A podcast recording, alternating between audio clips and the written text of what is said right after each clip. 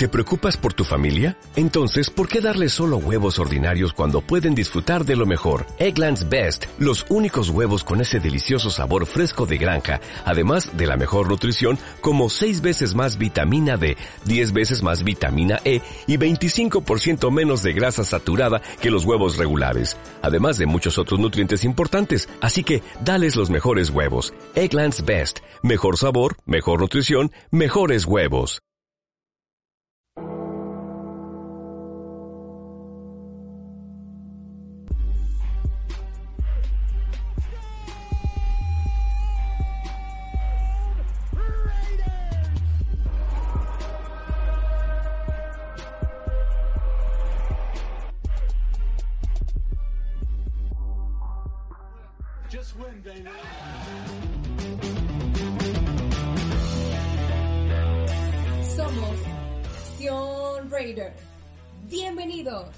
Buen día, Nación Raider Pod. Bienvenidos al episodio número 24. Y, pues gracias por volvernos a escuchar en este lunes 5 de abril. Estamos grabando.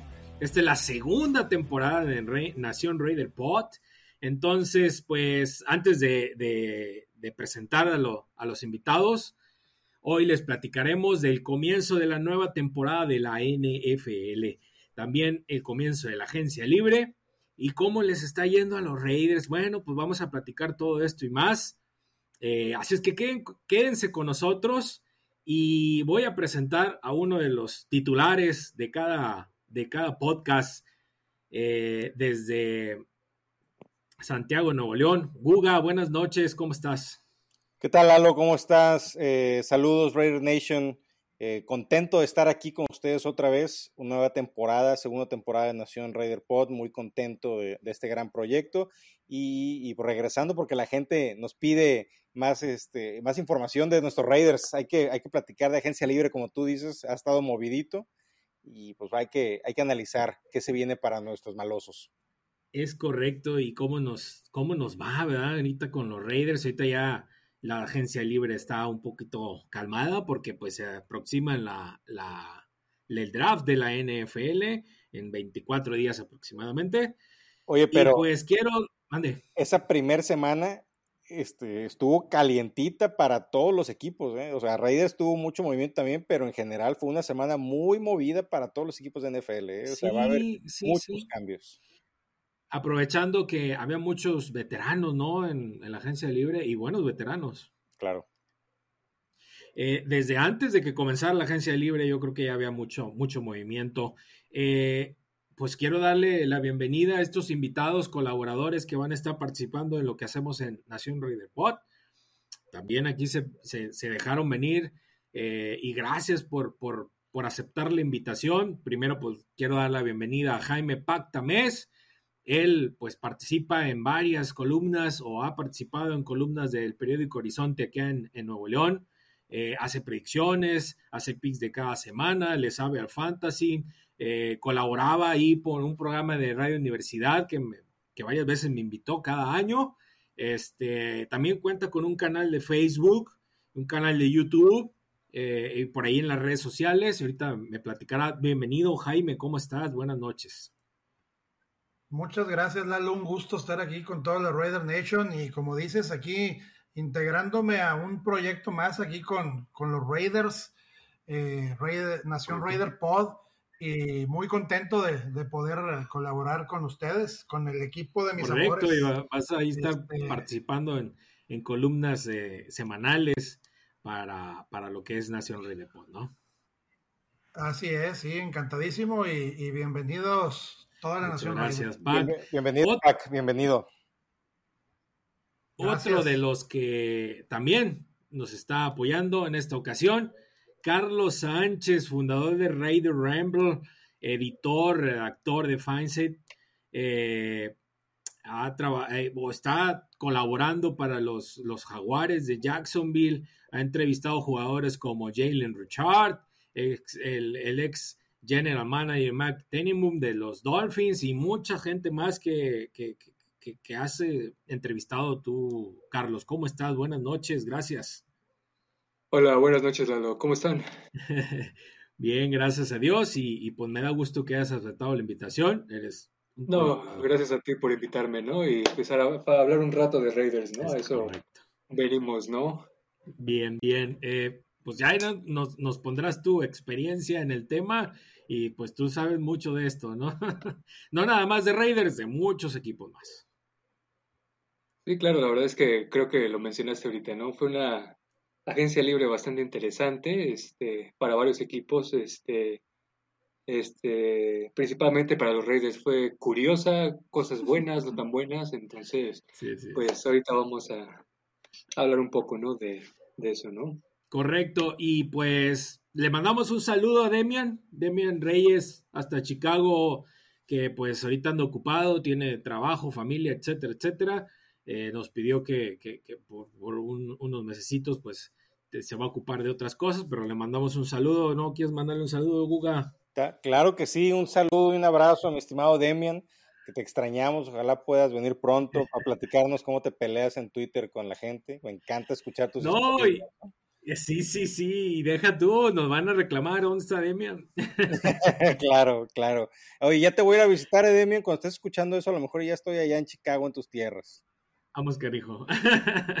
Muy bien, pues ahí nos mandas unos fotillos, ¿no? Claro que sí, claro que sí. Pues, ¿cómo ves si le vamos entrando a la información, Milalo? Correcto, las noticias de, de las semanas pasadas. Eh, una de las curiosidades, Donald Penn se retirará como Raider, firmó un contrato de un día para retirarse como Raider.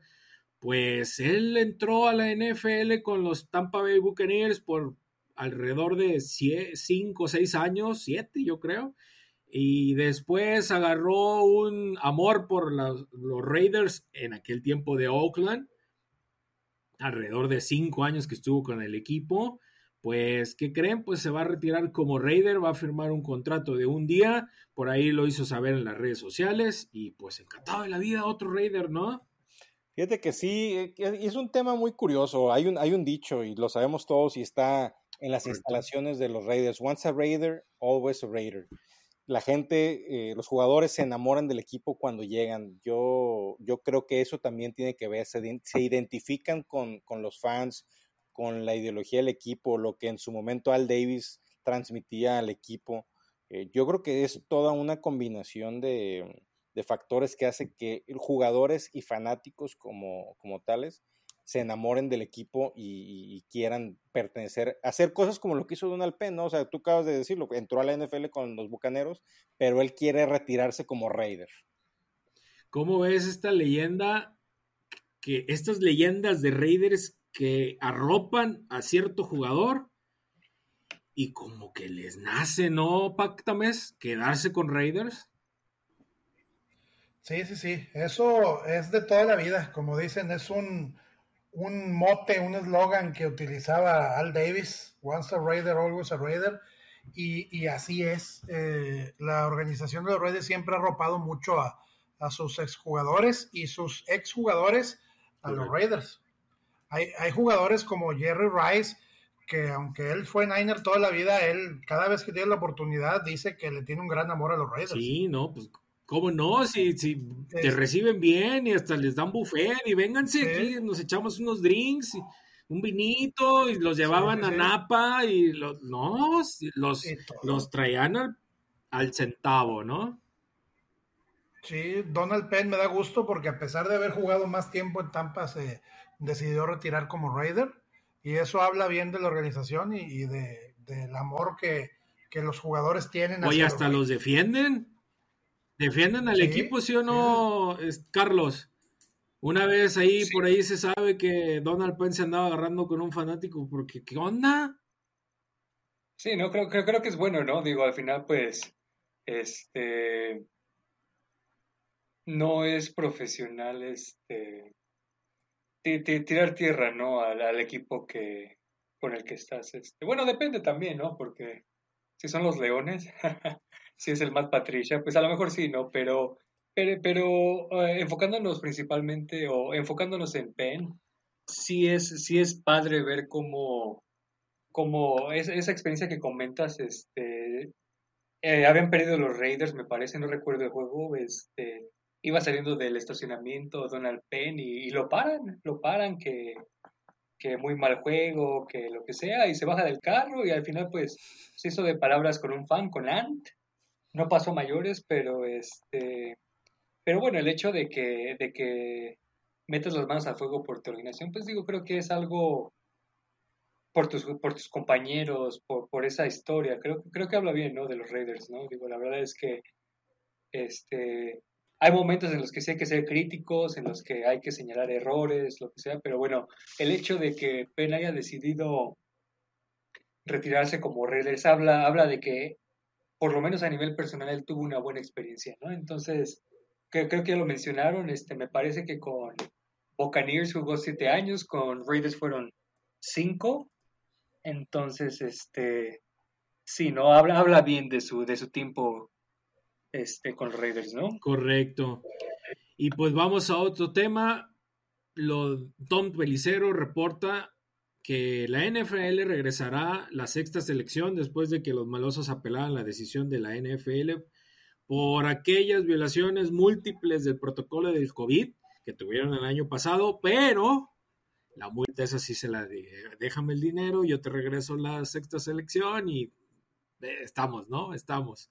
Por ahí múltiples violaciones, creo que fue lo de el mal uso del cubrebocas, lo del el famoso reunión que hubo de una asociación de Darren Waller La fundación y de aparte lo de, es correcto, la de Trent Brown, cuando pues se, se le vio utilizar mal el cubrebocas y aparte dio este positivo al COVID y Oye, un show, ¿no? Que se hizo. A Trent Brown deben de mandarle una factura para cobrarle ese dinero. Después de- no hizo nada con los Raiders y aparte hay que pagar una multa por culpa de él. Mejor mándenle la factura y... Oye, Gudo, eh, pues sí. el, el- el- el el ticket de pago de, de la NFL se lo endosa a Trent Brown, se lo regresa. Oye, allá en Nueva Inglaterra te lo pagan. Encárgate de eso, porque 800 mil dólares no es nada para lo que cobró, ¿no? No, no, hombre, ¿tú crees? Ah, qué bárbaro. Pero eh, de, hecho, de esto, nadie se le va a olvidar lo que hizo Trent Brown aquí y luego fue a, hablar un poquito a Nueva Inglaterra y, lo que le pagaron, ¿no? Dijo, no, es que ya me di cuenta que el dinero no lo es todo. Así dijo. No, pues después de tener el dinero en la bolsa, obviamente yo también diré lo mismo. No, no, es que el dinero no es todo, ¿no? Ya lo tengo aquí en la bolsa, pues no es todo. Yo ya quiero mejor estar feliz. Así es. Bueno, Claro que sí. Lo de la NFL, pues anuncia que va a haber 17 jornadas para cada equipo. Se reduce la pretemporada a tres juegos. Y también por ahí eh, se dejó entre, entredicho que los Raiders se enfrentarían a los Osos de Chicago en el estadio de Las Vegas. Eh, ¿Cómo ven esto de, de agregar otro juego? ¿Lo ven positivo para, para los equipos? Digo, ¿cómo ves, Pac? Mira, yo lo veo muy positivo para la fanaticada y para los bolsillos de los dueños y de la Ah, le acabas de dar al clavo. Para- Es eso. Sí. Para los jugadores, no tanto, porque se arriesgan más a lesiones. Yo, a mi punto de vista, un juego no afecta gran cosa, porque les van a quitar uno de pretemporada, Correcto. a fin de cuentas. Pero sí, en redes sociales han expresado su descontento. Oye, Alguna vez escuché, alguna vez escuché algún, algún jugador de Raiders, creo, donde dijo, para mí, si las, todas las, todo, todo el tiempo quiero jugar, ¿no? ¿Qué decías, Guga? Claro. Sí, eh, no digo nada que para eh, comentar algo de lo que menciona Pac. O sea, estoy de acuerdo contigo que no les van a aumentar los juegos, simplemente van a cambiar un juego de, de pretemporada a uno de Correcto. temporada regular.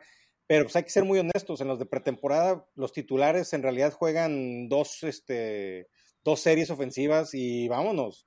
Entonces ahí es donde sí se van a, donde, donde, sí les- donde sí les va a afectar, Sí, ¿no? claro. Ahora, ¿qué es lo que va a suceder? Obviamente van a empezar a romper récords, porque obvia- con un partido más, pues obviamente va a tener más oportunidad de, de- de correr más yardas, de más pases, de más anotaciones, más sacks, etcétera, ¿no? Entonces, yo creo que eh, puede haber un, un tema ahí de que empiece a haber muchos récords que se empiecen a romper eh, en el futuro cercano. Ahora, una cosa que sí es muy cierto es, nosotros lo veíamos al final de la temporada, los equipos que ya estaban un poco más seguros y especialmente en la última jornada, ya descansaban a los titulares, ya mejor ni, le, ni, ni, ni se arriesgaban con ese tema. Entonces, ¿qué es lo que va a pasar con un, muy probablemente, o bueno, es mi opinión, ¿no? Aquí yo estoy dando mi opinión, que se van a dosificar los jugadores y los mismos equipos van a empezar a dosificar.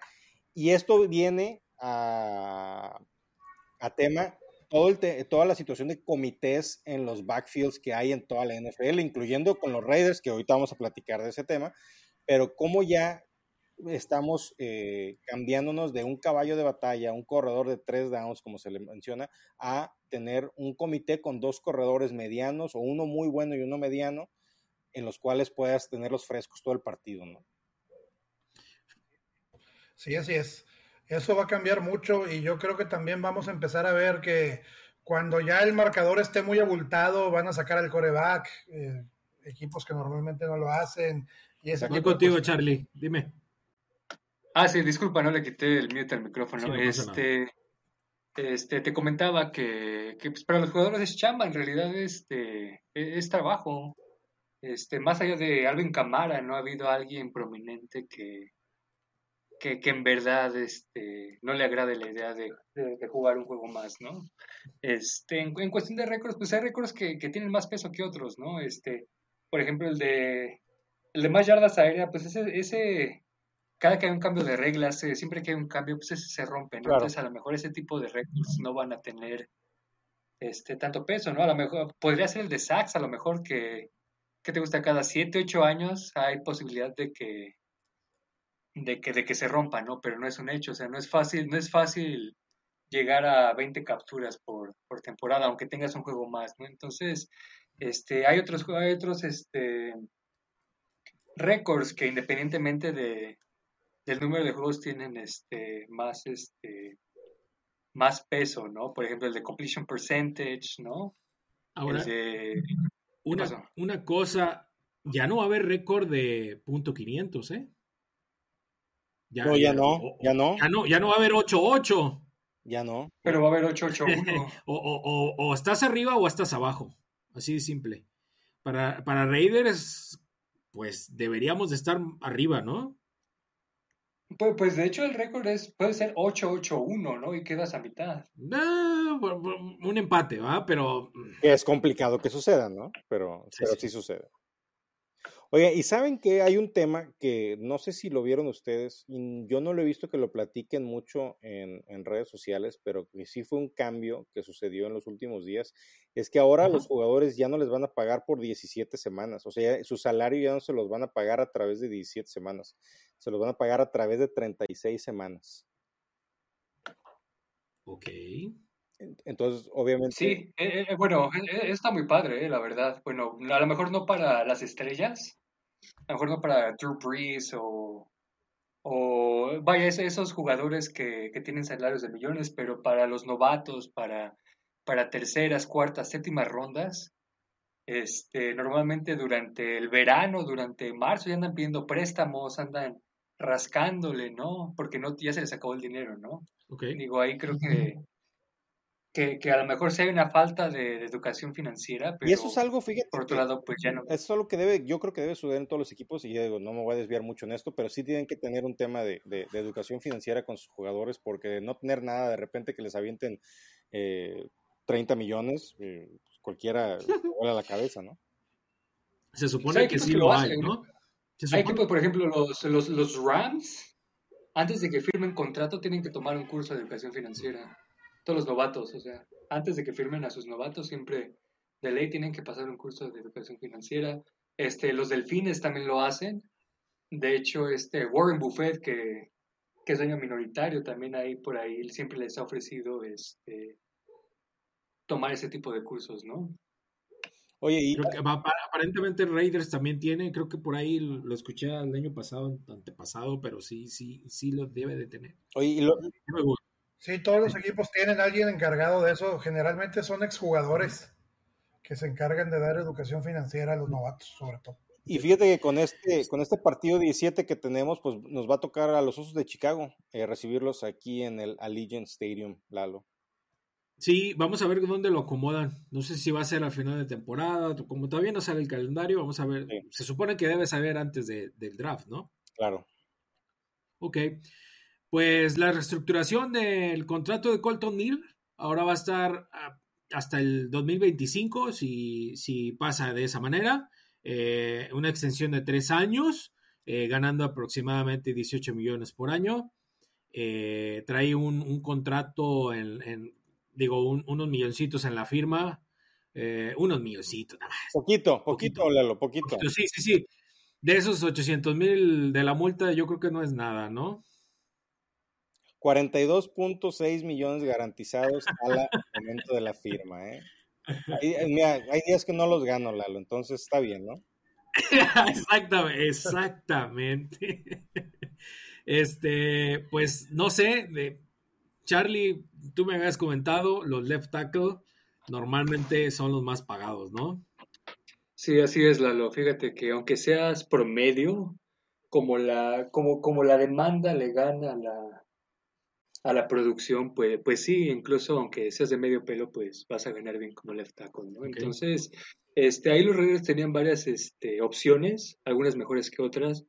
Este, personalmente, este, a mí me gusta ver jugadores que, que, que le saquen jugo a su poder adquisitivo y ahí, este, Colton Miller, Colton Miller se podría haber este, esperado un año más, podría haber cobrado más incluso, a lo mejor un salario, precisamente porque va a subir el tope salarial y porque este, tiene, tiene todavía la posibilidad de mejorar, entonces en vez de ganar un salario de 18 millones por año, estaríamos hablando de 21 millones por año, ¿no? Entonces, este, la ventaja de que firme el contrato ahorita es que el riesgo de lesión ya no lo tiene él muchas veces jugadores en su tercer año están a punto de, convertirse en agentes libres el año que viene y por una lesión, pues este, no hay mercado precisamente por esas lesiones, ¿no? Entonces, ese es el único riesgo de esperarse a, cobrar, ¿no?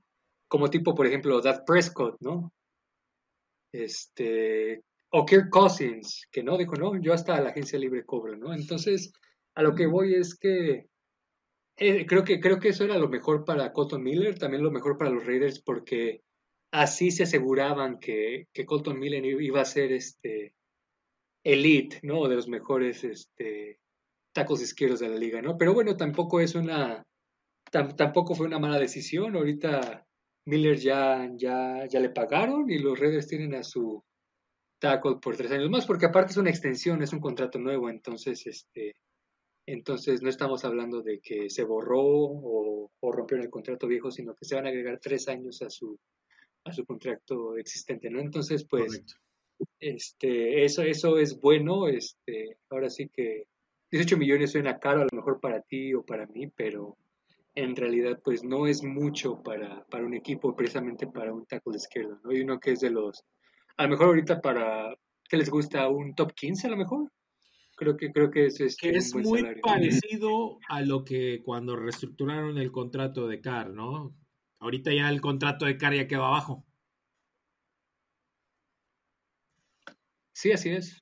Bueno, hay un, hay un tema que surgió hace poquito, lo de Nemi Nowson, otra vez suspendido los primeros dos juegos de la temporada por violar la política de sustancias para mejorar el rendimiento. Eh, esta será ahora la tercera suspensión con la que Lawson ha, sido golpeado los tres años que ha estado con Raiders. En el 2019 se perdió cuatro juegos por uso de drogas para mejorar el rendimiento. Esa fue la primera vez.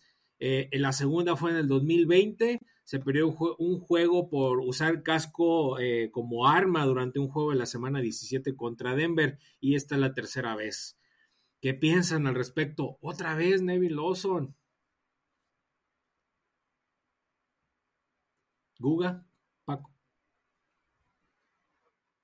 Oh, perdón, perdón, no había, no había quitado el mute. este, mira, yo creo que este muchacho Lawson ya no debería estar en el equipo ni siquiera. A mí no me gustó mucho la que lo hayan vuelto a firmar. Este, y ahora con esta suspensión, pues ojalá llegue alguien mejor a ocupar ese lugar. La verdad, la temporada pasada se vio muy, muy mal, junto con toda la defensa, ¿verdad? Pero él en especial se vio muy mal y creo que en el mercado hay veteranos que pueden hacer mejor trabajo que él. Sí, me parece que lo aguantaron. Eh, de hecho, días antes se había firmado. Eh, sí. Vuelve a pasar, lo firmaron porque pues querían experiencia, pero realmente ahorita ya es, yo creo que están pensando en algo, ¿no? Dices, otra vez. Sí, claro. Sabiendo que, o sea, él, no hizo a lo mejor de que estaba fumando algo indebido. ¿Me explico? Se metió algún medicamento que tenía un componente que no, er, que para la NFL está prohibido. Y, y, y, por qué si eres un atleta de alto rendimiento lo haces? ¿va? conscientemente de que pueda pasar. ya no no es la primera vez, como dices. Entonces, ya deberías de saber. Probablemente ahorita lo van a aguantar.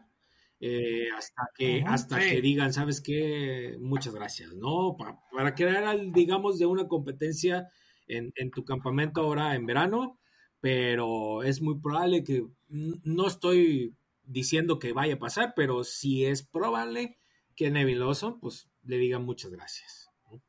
¿Qué onda, Carlos? ¿Qué dices? Ahí tengo dos observaciones, ¿no? La primera es que, pues, ¿dónde se vio, no? ¿Dónde, estuvo el chocho, no? Porque, bueno, así para que digas, no, pues, sí jugó mucho mejor porque se estaba inyectando algo, pues, pues como que no, ¿no?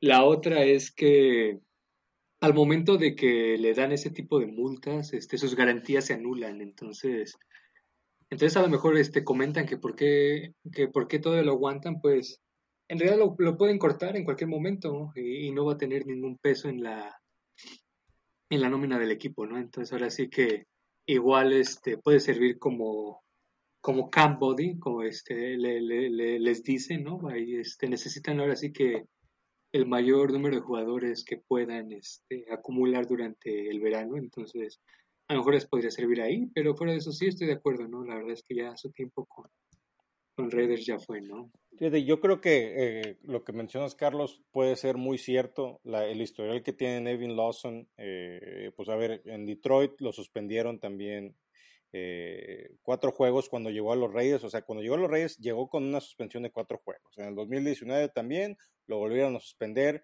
por utilizar el casco como, como si fuera un arma, ¿no? Y, ahora en esta temporada 2020 lo vuelven a, bueno, ahorita para la 2021 en realidad, lo vuelven a suspender. Eh, yo no encuentro otra razón más que traer eh, able bodies, como le llaman en inglés, este, gente al, campo de entrenamiento, a darle algo de, de experiencia a los jóvenes que van a llegar, porque yo creo que de todas maneras deben de, deben de agarrar algo de corners en, en agencia libre, en, perdón, en, el draft. Y pues siempre tener a alguien que ya tiene unos años en la, en la NFL no está, no está de más, ¿no? Hasta para que vean, oye, ¿ya lo viste? No hagas eso, lo que hace este cabrón, ¿no? Sí, sí agarrarlo de ejemplo y pues esperemos a ver qué, pasa. La verdad es que es lamentable otra vez que pase con Neville Lawson si de por sí andaba por la calle de la amargura y pasó. Eh, vámonos con lo de la agencia libre. El tampering legal fue del 14 al 16 y nos hicieron sufrir los Raiders. Quiero comenzar por este tema porque en los primeros días nada más teníamos a Colton Miller porque habían muchos agentes libres, porque no sabíamos qué iba a pasar con Delson Good no sabíamos qué iba a pasar con Rich Incognito, no, lo de lo de Gabe Jackson, se, por ahí decían que lo iban a, cortar, después salió el rumor que, que, Hudson también, y luego que Trent Brown también. Entonces estábamos por, por ningún rumbo, y la verdad fue algo, este, algo desesperante saber qué iba a pasar durante esos días de, antes de, la, de que comenzara la agencia libre. y, y pues bueno, total, compusieron el banco a, última, a últimas instancias, que yo creo que ni los Raiders esperaban esto que iba a pasar, pero bueno, este, sí nos hicieron sufrir, ¿no? ¿Alguien quiere comentar algo? Eh, fíjate que nos hicieron sufrir porque cuando nosotros como aficionados esperábamos que hicieran ciertas contrataciones, no de nombres como tales, sino en posiciones más que nada, de repente empiezan con movimientos este, donde no entiendes, ¿no? Eh, obviamente, eh, a lo mejor me adelanto un poquito, pero lo de Yannick a mí se me hace genial. Yo creo que puede ser la mejor contratación de agencia libre que, hizo Reyes este año. definitivamente alguien, un líder que puede ser para esa defensa, para ayudarle a Max Crosby, darle un poco más de experiencia, de dirección, y creo que puede ser algo muy interesante. Lo que, lo que trajo, a lo mejor me adelanto un poquito eh, aquí, Lalo, y dime si, si, si, me estoy adelantando, el tema de Drake. sí, pero te doy chance, te doy chance, tú dale. El tema, de, el tema de Drake también, que puede ser muy interesante, pero pero yo creo que buenas, en, o sea, yo creo que la calificación es positiva de esta agencia libre hasta el momento, en mi opinión. Claro, vamos compactame, dime. Sí, Lalo, mira, aquí hablando de la línea específicamente, que es lo que estabas comentando, me gustó mucho lo que hicieron sin embargo, sí hubo un periodo en que estábamos todos de que qué está pasando, qué están haciendo, sobre todo cuando salió lo de Hudson, que lo habían cortado. correcto. Pero lo que sí creo que hay que reconocer el gran trabajo de Mayock y Gruden, que aún sabiendo que iban a cortar a Trent Brown, a Gabe Jackson y a Rodney Hudson, obtuvieron selecciones por ellos. Obtuvieron dos quintas rondas y una tercera en lugar de cortarlos y, no tener nada. Entonces ahí, ahí eso fue un, gran beneficio para, los Raiders. Y, bueno, era una línea muy cara para las posiciones y para lo que hacían. Tener prácticamente si renuevas con la renovación de Colton Miller hubieras tenido cuatro de cinco linieros con sueldo arriba de los Correcto, 10 millones. ahorita vamos con ese tema. Charlie, ¿qué, qué me quieres decir? Sí, sí estoy de acuerdo. La verdad es que al principio igual, igual y sí tenían dirección, pero por lo menos desde fuera no se veía, ¿no? Sí, es correcto. No sé, el hecho de que se echaran para atrás, este, y que en vez de cortar a Gabe Jackson y a Rodney Hudson los ofrecieran como, como, eh, los ofrecieran a los Cardenales y a los Seahawks, pues, bueno, pues ahí no había plan, ¿no? Si no, originalmente los hubieran, este, mandado vía cambio, ¿no? Pero pero pues digo, estuvo bien. Ahora sí que también no hay que, bueno, hay, hay que generar este, expectativas realistas, ¿no? este, más allá, más allá de la de, la contratación de Inacue y de Kenyan Drake, eh, de, todos los demás, pues, bueno, a lo mejor Nick Martin también, sí, la verdad es que Nick Martin es mucho mejor centro que Andrew James, no, no es mejor que Rodney Hudson, pero, pero este, pero digo, todas las demás contrataciones, pues ahora sí que son para, para Dev, ¿no? Son banca, ¿no? Entonces, no, sí, sí hubo volumen, pero, pero no todas esas contrataciones van a tener un impacto. Correcto. creo, que, también eso es importante, ¿no? Así de que, ay, güey, firmaron 10. Sí, güey, pero ¿cuántos de esos este, jugadores van a tener un impacto, no?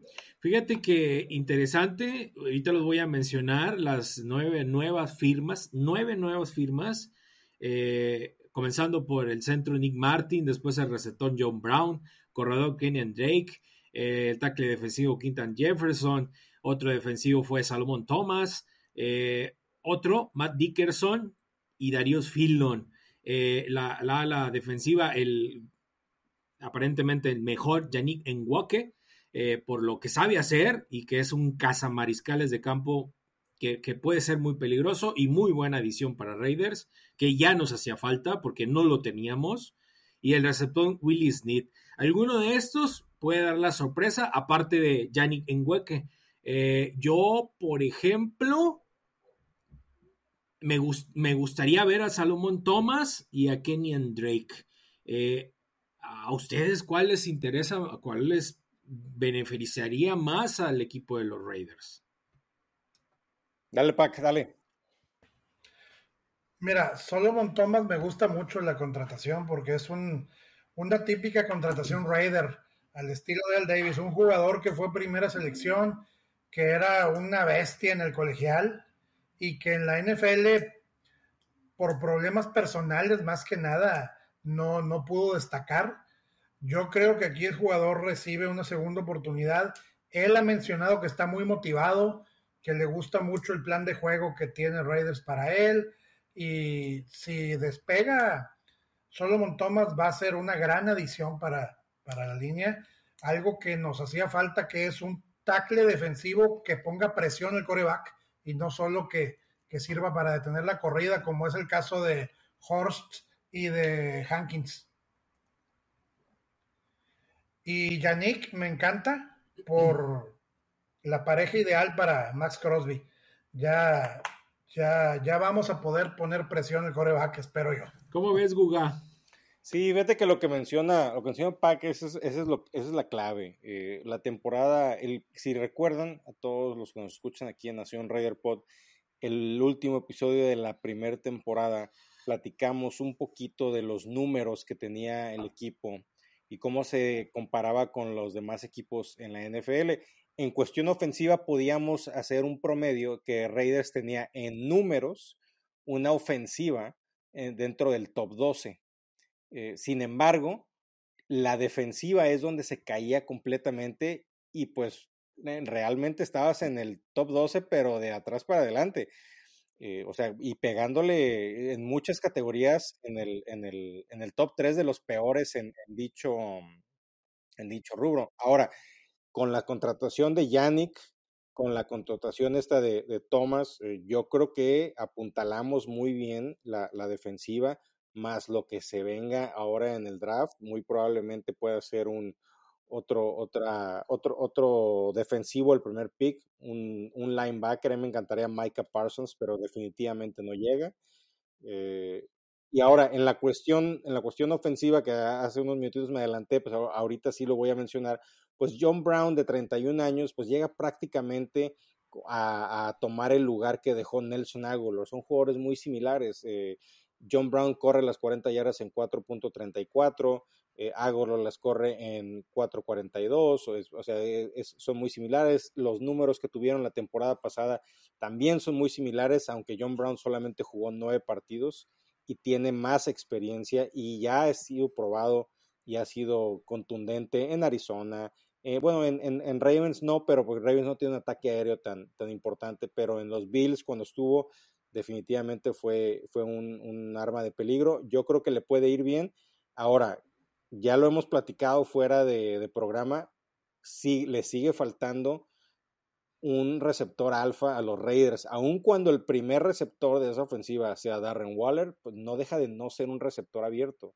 Yo creo que eso es lo que le hace falta a Raiders, un receptor alfa que sea eh, el que lidere esa ofensiva de parte de los receptores abiertos, ¿no? Porque ahorita tenemos a, John Brown y tenemos a eh, Henry Rocks como los jugadores que estiran el campo y también ahora que llega Willie Snead, que va de, seguro va a competir con eh, snaps en el slot con Hunter Renfro. Charlie. Este, Ngakwe creo que, creo que es la contratación que, que va a tener más impacto, ¿no? Este, la verdad es que Kellen Farrell no, no ha demostrado ese avance.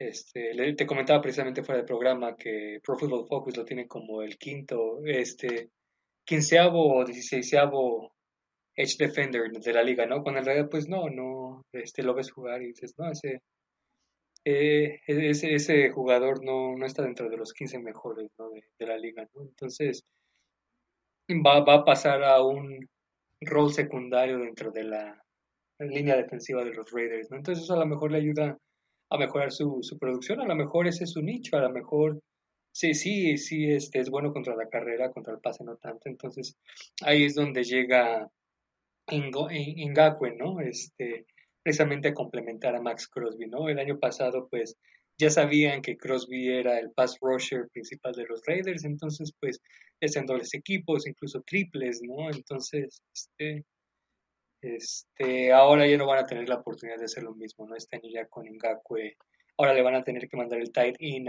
del lado de Ngakwe, o, o van a tener que, o el corredor se va a tener que enfocar en proteger el lado de Ngakwe en vez del de Max Crosby, ¿no? Que era lo que pasaba el año pasado, ¿no? Este, eso sería del lado defensivo, del lado ofensivo, Kenyan Drake, este, precisamente comentados al principio del programa, tuve la, oportunidad de hablar con, con el gerente, ex gerente general de los Dolphins, Mike Tannenbaum, y, y antes de, comenzar la agencia libre le pregunté que qué jugador este, no estaba recibiendo suficiente atención antes de que empezara el proceso, y Kenyan Drake fue su, fue su, su pick, ¿no? Y precisamente hablaba de que, de que, aparte de que corre muy bien, pues es muy buen receptor ¿no? Es en el backfield, ¿no? Entonces, ahora sabiendo de eso también, pues ahora sí que no va a ser el receptor principal, ¿no? Este, ahorita lo comentaban, este, John Brown es una selección interesante porque, bueno, igual Henry Rocks da el paso, igual y no lo da, pero bueno, ya por lo menos los Raiders tienen ahí una aseguranza, ¿no? Por, por lo que sea, ¿no? Entonces, pues creo que, este, regresando a tu pregunta, esas son las dos contrataciones con más impacto. Sí, Nick Martin, ¿no? Como lo había dicho previamente, ¿no? Fíjate, regresando a los, siguiendo con el guion, eh, en los recontratos, pues David Irving, Jonathan Haskins, Say John se queda, Danny Levitt, eh, el que se hizo derogar fue Nicholas Morrow, eh, por otro, Tío Rick se queda, Denzel Good, Rich Incognito, como lo mencionamos hace rato, otro, Marcus Mariota, se queda, hicieron una reestructuración de contrato y fueron de los que se quedaron. Hablando de entrevistas, John Brown eh, mencionaba en una entrevista para, Raiders eh, que dejó ir ofertas más grandes porque quería y se siente Raider eh, y dice que se sintió que era la mejor decisión para mi carrera. Otro, Salomon Thomas, dijo que los Raiders son un equipo que tuve en la mira, tiene mucha tradición. El año pasado sufrí una lesión de rodilla y estuve viendo a los Raiders desde casa. Sé de la historia de Rob Marinelli y tenía esperanza de negociar con ellos. Afortunadamente se dio. Dijo estar en mejor forma y plenitud desde que fue jugador profesional para la NFL. Yannick en, en eh, este es un lugar en el que siempre quise estar para trabajar. Los Raiders me buscaron temprano en el proceso y afortunadamente se dio para ambas partes. Todo pasa por alguna razón y Marcus Mariota dice que está emocionado de seguir con Raiders, que él se siente un Raider. Pues mira, la verdad, esto viene a matar todos los comentarios negativos que salieron por ahí de Trent Brown y que salieron por ahí de que por qué se quería ir Rodney Hudson y por qué no firmamos a Kyle Long, que porque se asustó con el ambiente en Raiders. Entonces, esto demuestra que, hay jugadores que quieren ir a Raiders y que están, que se quieren quedar en Raiders Incognito es otro que él dijo, yo no firmo con nadie más que no sean los Raiders. Es que fíjate, es, un tema, este o sea, yo creo que ser parte de los Raiders es, ser parte de una gran historia, es uno de los pocos equipos que aunque ha cambiado de ciudad, a ver, y yo se lo digo a mis amigos que son Rams y Chargers, que deben ser una tercera parte de los aficionados en todo el mundo de, esos equipos, eh, que o sea, el, equipo más popular de Los Ángeles no juega en Los Ángeles y, se y, son, los Raiders. Así es. ¿no? Este, igual, en la Bahía de San Francisco, yo creo que el equipo que rifa ahí en cuestión de aficionados es los Raiders, no es este, no, no es los 49ers, aunque, aunque 49ers es un equipo de mucha tradición también, pero los Raiders tienen una mística que, no, o sea, tienen algo. A ver, también en San Diego pasaba lo mismo, eran locales los Raiders de San Diego. Eh, oye, ¿cuántos equipos cada cinco años están renovando su uniforme? Los, los Bucks lo acaban de hacer el año pasado. Este, Jaguares eh, lo hizo hace poco también. Bengalíes acaba de renovar su uniforme este año.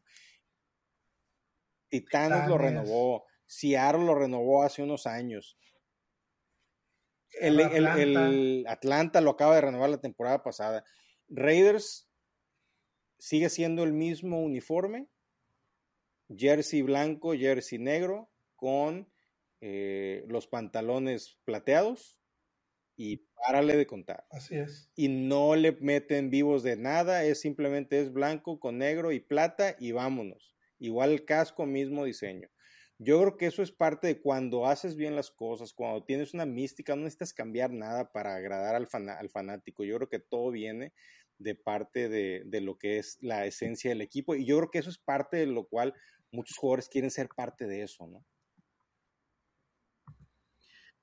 Sí, sí, definitivamente. Ahora bien, todo esto, tanto ofensivamente como defensivamente, eh, estamos, estamos en, en, reestructuración o ya podemos decir que los Raiders está completo para para hacer algo más, para llegar a un récord ganador, para meternos de perdido a playoff. Charlie. Este, no, la verdad es que todavía le falta, ¿no? Digo, sí hay adquisiciones este, importantes. Hablábamos de Ngakwe, de Nick Martin, ¿no? Este, Nick Morrow, la verdad es que en verdad sí dio el siguiente paso.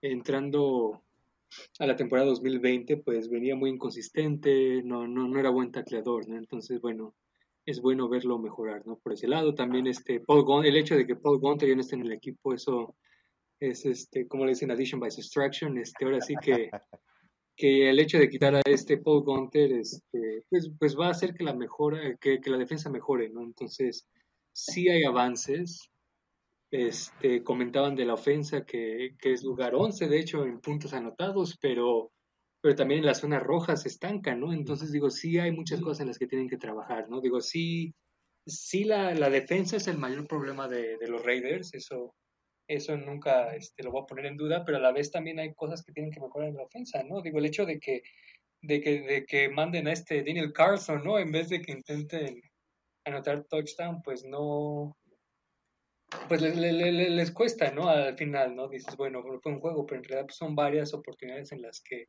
si vas acumulando, pues dejar muchos puntos en la cancha, ¿no? Que puede, o muchos touchdowns dejaron en la cancha, ¿no? Entonces, este, sí les falta, este, también la otra, ¿no? Que hay que compararlos con los otros equipos de la división, ¿no? Este, los perdieron los Kansas City Chiefs el Super Bowl, ¿no? Pero el hecho de que llegaran, pues, ¿qué pasó, Lalo? Perdón, una, una pregunta, la línea ofensiva, así como está, Colton Miller, Rich Incognito, ahora el nuevo Nick Martin, Denzel Gunn y Brandon Parker, de, ¿sostendrá la ofensiva de Carr y, y, los receptores? ¿Seguimos en duda a ver qué pasa? ¿Será una buena línea ofensiva? Eh, fue un paso, fue, fue, un movimiento lateral. Eh. bueno, ahora depende de lo que hagan en el draft.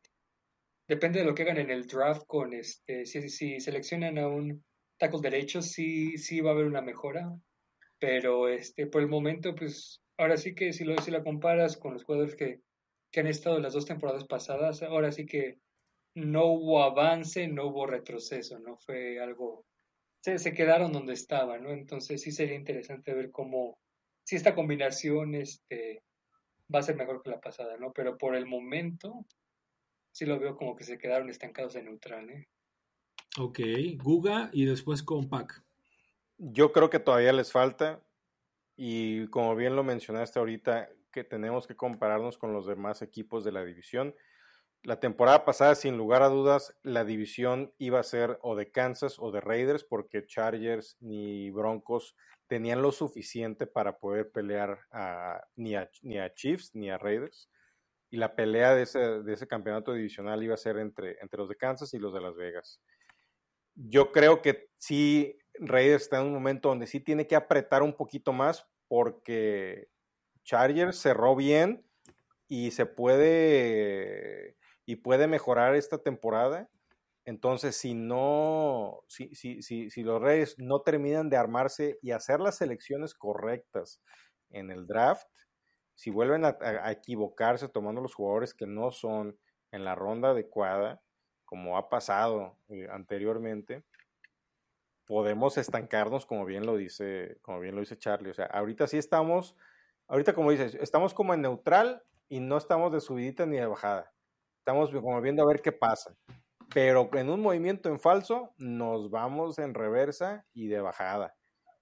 Entonces, sí tenemos que ser muy cuidadosos, el equipo tiene que ser muy cuidadoso con lo que haga falta de agencia libre y con los picks de draft que van a ser muy, pero muy importantes este año eh, especialmente con el tema contractual de Carr. Así es, mira, yo tal vez me vea muy optimista, pero yo creo que si la ofensiva repite el desempeño del año anterior, con todos los problemas de zona roja, pero la defensa queda dentro de las primeras 15 de la liga, no te digo las primeras 10 ni las primeras 5, estamos en playoff. Y, estoy de acuerdo contigo. Con una, defensiva, con una defensiva top 15 y una ofensiva top 15, yo creo que es el, equipo. y estoy totalmente de acuerdo contigo, eh, Pac, porque la temporada pasada nos quedamos en la, eh, o sea, muy cerca. Fueron unos partidos, o sea, se, ganaron los partidos que tenían que ganarse antes de, la última parte de la temporada. O sea, se le ganaron a los Browns, que era necesario ganarles por el tema de la conferencia para poder tener el, tema del desempate, pero esa ventaja se perdió pues, cuando empezaste a perder los otros partidos que eran innecesarios de perder, ¿no? El de Miami. Eh, entonces ahí es, pues ya no, ya, ya no, ¿para, ¿para qué fuiste a ganarle a los Browns que sí acabaron pasando a playoffs, que dieron el campanazo contra los Steelers en la ronda de, este, de comodín? Entonces, con que la defensa mejore, y no es poquito, sí tiene que mejorar un muchito, porque un poquito nos vamos a top. Necesitamos un, necesitamos un, como tú lo dices, o sea, necesitamos sí avanzar al top 15. Yo sí creo que Yannick puede ser ese líder de la defensa que le hacía falta, un cuate con experiencia, con agresividad, que yo creo que sí tiene esa esencia de ser Raider que puede eh, ser un guía para, para, principalmente Crosby, que es un diamante en bruto, en mi opinión, y también ayudarle a, a Ferrell, aunque no es la misma posición, pero yo creo que esa dirección de, de donde ya estuvo Yannick en otros equipos, en Jaguares y en, este, y en Vikingos, donde tenían buenos linieros eh, defensivos, donde puede decirle, oye, si haces esto, hay que practicar esto, hay que entrenar esto. Es un tema de, ser como un mentor. No sé qué opinas, Charlie. Ah, tú que tienes mucha experiencia con ese tema y que viste a, estos jugadores en Jaguares, yo creo que puede, que puede ser ese, ese mentor o ese líder que la defensa necesita y, que puede ser la voz en el campo para poder eh, pues movernos de los últimos lugares de la defensiva. Pues, pues, mira, a lo mejor no necesitan llegar al lugar 15. Digo, si, en verdad con una defensa este, top 20 puedes hacer algo, ¿no? Siempre y cuando la defensa sea top 10 también, ¿no? Entonces, digo, no se trata de irse este, a los extremos. Creo que un top 20 eh, es suficiente siempre y cuando... Este, y aclaro, es top 20 en puntos, no en yardas, ¿no? Este, eh, es mejor irse por los puntos anotados que por las yardas. ¿Por qué? Porque hay juegos en los que tiras el balón y andas corriendo, pero en realidad pues nada más andas paseándote por el campo, ¿no? Entonces creo que es mejor indicador de, de una ofensa o defensa los puntos anotados, ¿no? Más que las yardas, ¿no? Entonces, un top 20 de, eh, este, en puntos creo que sí, sí sería muy bueno. Serían este, más de 10 lugares. De hecho, el año pasado estuvieron en 30 los Raiders, entonces este, ya que avanzaron al 19, digamos, pues ya son 11, 11 puestos, ¿no? Entonces, este, en relación a Ngakwe, pues, pues, pues, a lo mejor no, no, no, no es conocido como líder, este, pero, pero sí puede ser una influencia positiva, a lo mejor no al punto de, de mentor, pero sí puede pasarle tips precisamente, ¿no? Ahora la otra es que algo que me interesa ver es cómo, es que es este, el tutelaje de Rod Marinelli, ¿no? Este, repito, Paul Gunter, Will Compton, que jugó con los Raiders hace, hace, hace unos meses, comentaba que no era buen maestro, que no era buen mentor, y te das cuenta cuando lo ves en las, en las ruedas de prensa, este, le preguntaban que qué falló, por qué la defensa tronó, entonces este Paul Gunter decía que pues los jugadores no ejecutaron, ¿no? Entonces sí hay parte de eso que, por ejemplo, Jonathan Abram, ¿no? Que está más interesado en pegarle al corredor que, que, estar en cobertura, ¿no? Entonces sí hay algo de eso que los jugadores no, no este, completaban sus responsabilidades, pero Paul Gunter no era, Paul Gunter no era buen este, mentor, no era buen coach. Y creo que eso limitaba a, eso limitaba a Rod Marinelli. Entonces sí sería ver este, cómo juega, o cómo entrena, cómo coachea Rod Marinelli con la presencia de Gus Bradley lógicamente queremos ver a, la defensa regresarle el balón a Raiders, a la ofensiva. Entre más veces le entregues el balón a, la ofensiva, pues tendrán más oportunidad de anotar que realmente el poderío de Raiders siempre o desde el 2016 para acá ha sido la ofensiva. Y ojalá que tengamos un poco de, esa, de ese año en el 2016 cuando estuvo Khalid Mack como MVP del equipo y que regresaba el balón a, la, ofensiva y nos daba triunfos, ¿no? Al momento de, que le regresaban en el momento importante de cada partido.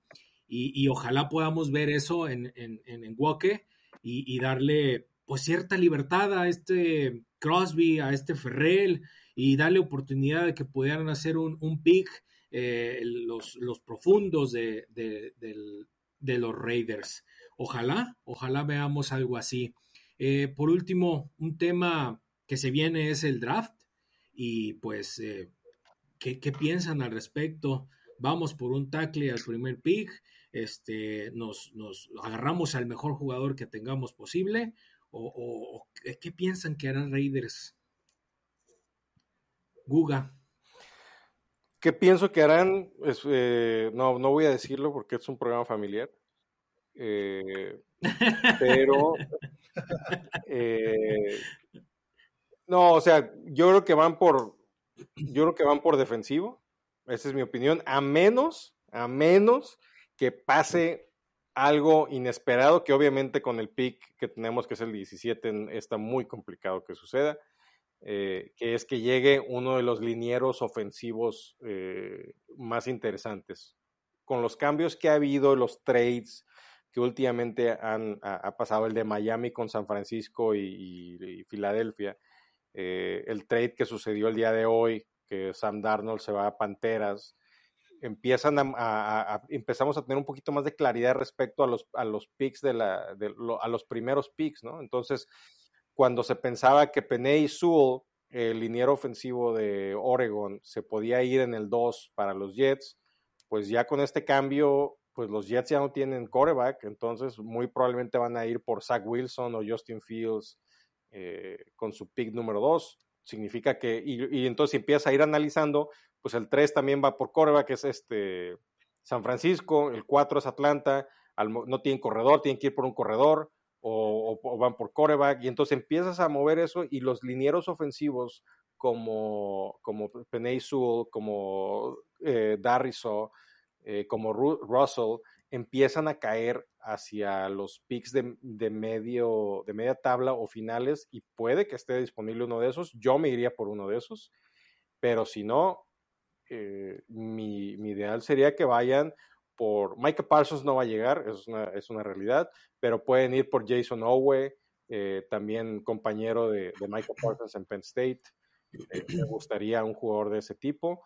Eh, a lo mejor también un, un, un, corner como Patrick Surtain de Alabama, que también es una bestia, nos hace falta ayuda ahí y este chavo puede ser interesante. Eso es lo que yo iría. Yo iría por un tema de defensivos en primera ronda. Mira, yo es un, pienso, yo pienso que es un draft muy rico en linieros ofensivos, lo cual es una necesidad por el tackle derecho. También hace mucha, mucha falta este, ayuda atrás, ya sea un safety o un corner, pero no veo safeties que valgan mucho la pena en primera ronda. están más o menos, puedes conseguir un buen safety en la segunda ronda, creo yo, en este draft.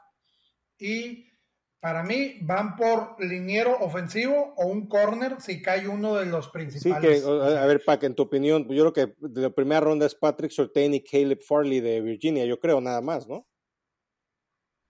Caleb Farley puede ser JC. Ah, sí, el, hijo de este, del receptor abierto de, los Santos de Nueva Orleans, este. Así es, yo creo que si cae uno de esos tres, deben de jalar el gatillo ahí. Me gusta mucho Sortain de Alabama.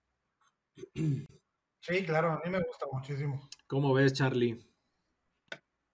Este, yo, yo veo que yo veo que los Reyes van a tomar esto, o deberían, porque bueno, son muy impredecibles, ¿no? Igual hasta escogen un corredor, ¿no? en la primera ronda, ¿no? Así, no, como siempre. Ya ni, ya, ya, ni digas, este por eso yo no quise decirlo, pero dije, ya Sí, sí, sí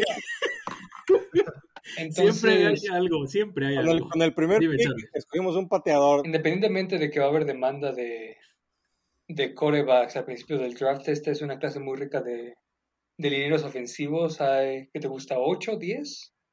Que, que pueden ser primera, segunda selección. Aparte de este, Penise vuelva a estar este Persian Slater. Slater. A, mí me gustaría para, para, los, para los Raiders, de hecho. Sam Cosme, está Alex Leatherwood, este, entonces, ah, este, bueno, ese sería Gregory defensiva, ¿no? Esa sería defensiva. Este, entonces, ah, sí, tiene razón, es defensivo. Sí, bueno, yo, yo, a mí me gustaría, o, o si yo fuera gerente general, escogería un tackle, un tackle en la primera ronda. Este safety, estoy de acuerdo, no hay mucha calidad. Sí, bueno, está Andrew Cisco, está Richie Grant, pero efectivamente eso es, ese tipo de jugadores se pueden conseguir en la segunda ronda o en la tercera. El año pasado este, no tomaron ningún safety en la primera ronda, ¿no? Entonces creo que ese patrón se puede repetir en esta. Richie Grant de UCF me gusta mucho, de Central Florida. Igual hace, hace, hace, de hecho hace poco vi un mock draft de PFF y este y me gustaron algunos picks, estaba este, escogieron a un esquinero, a Tego One, igual de la Universidad de Central Florida, este, escogieron a Rashawn Slater, entonces ese, ese tipo de, de, de, de draft con un liniero ofensivo, con un esquinero y, y un safety sería bueno con las tres primeras selecciones, ¿no? Porque aparte tienen todo este dos terceras, ¿no? Por la de Rodney Hudson, ¿no? Entonces, pueden escoger un esquinero en la segunda o en la tercera, ¿no? Este, regresando a lo de esquineros, Cale Farley va a ser top 15, no pasa de la 15, es el mejor, pero sí es posible que esté JC Horn y, y este, ¿qué se me fue la Este, Sortain, Sortain esté en la, en la primera, ¿eh? Son los, son los siguientes dos mejores después de este Farley Ahora, otra, otra, otra que, no se menciona mucho y, es una posición que no recibe mucha atención es el slot corner. La verdad es que, por, lo que sea, de hecho, en la agencia libre, los, los, mejores cuatro, ¿no?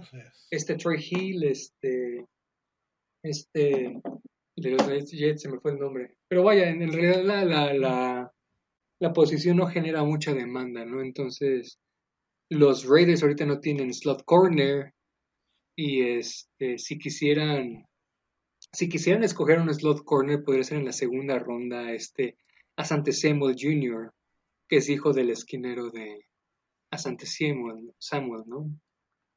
Entonces, sí, estoy de acuerdo. Este, esquinero. ¿Qué pasó, Lalo? Y, y, de hecho, puede pasar cualquier cosa. ahorita lo mencionabas, tienen dos terceras selecciones, hasta pueden hacer un trade. Les das a alguien otros dos y te vas a segunda, agarras otro, no, no sé, pueden pasar muchas cosas, depende mucho, mucho, eh, muchos factores que hayan, de, que hayan de aquí a estos 24 días a que comience el draft y que se vayan acomodando todos, a lo mejor si no te va a tocar un tackle, pues mejor dejas ese, ese, ese, esa posición de pick y agarras uno más abajo, qué sé yo. Este, pues ya, ya, ya nos estamos despidiendo, ya va un buen rato de grabación. Este, voy a, voy a pasar a, despedirlo. Guga, este, ¿dónde te pueden seguir, Guga? Primero muchas gracias, eh, muchas gracias. Eh, me pueden seguir en Twitter, arroba GugaGecko, y en Instagram, arroba NFL.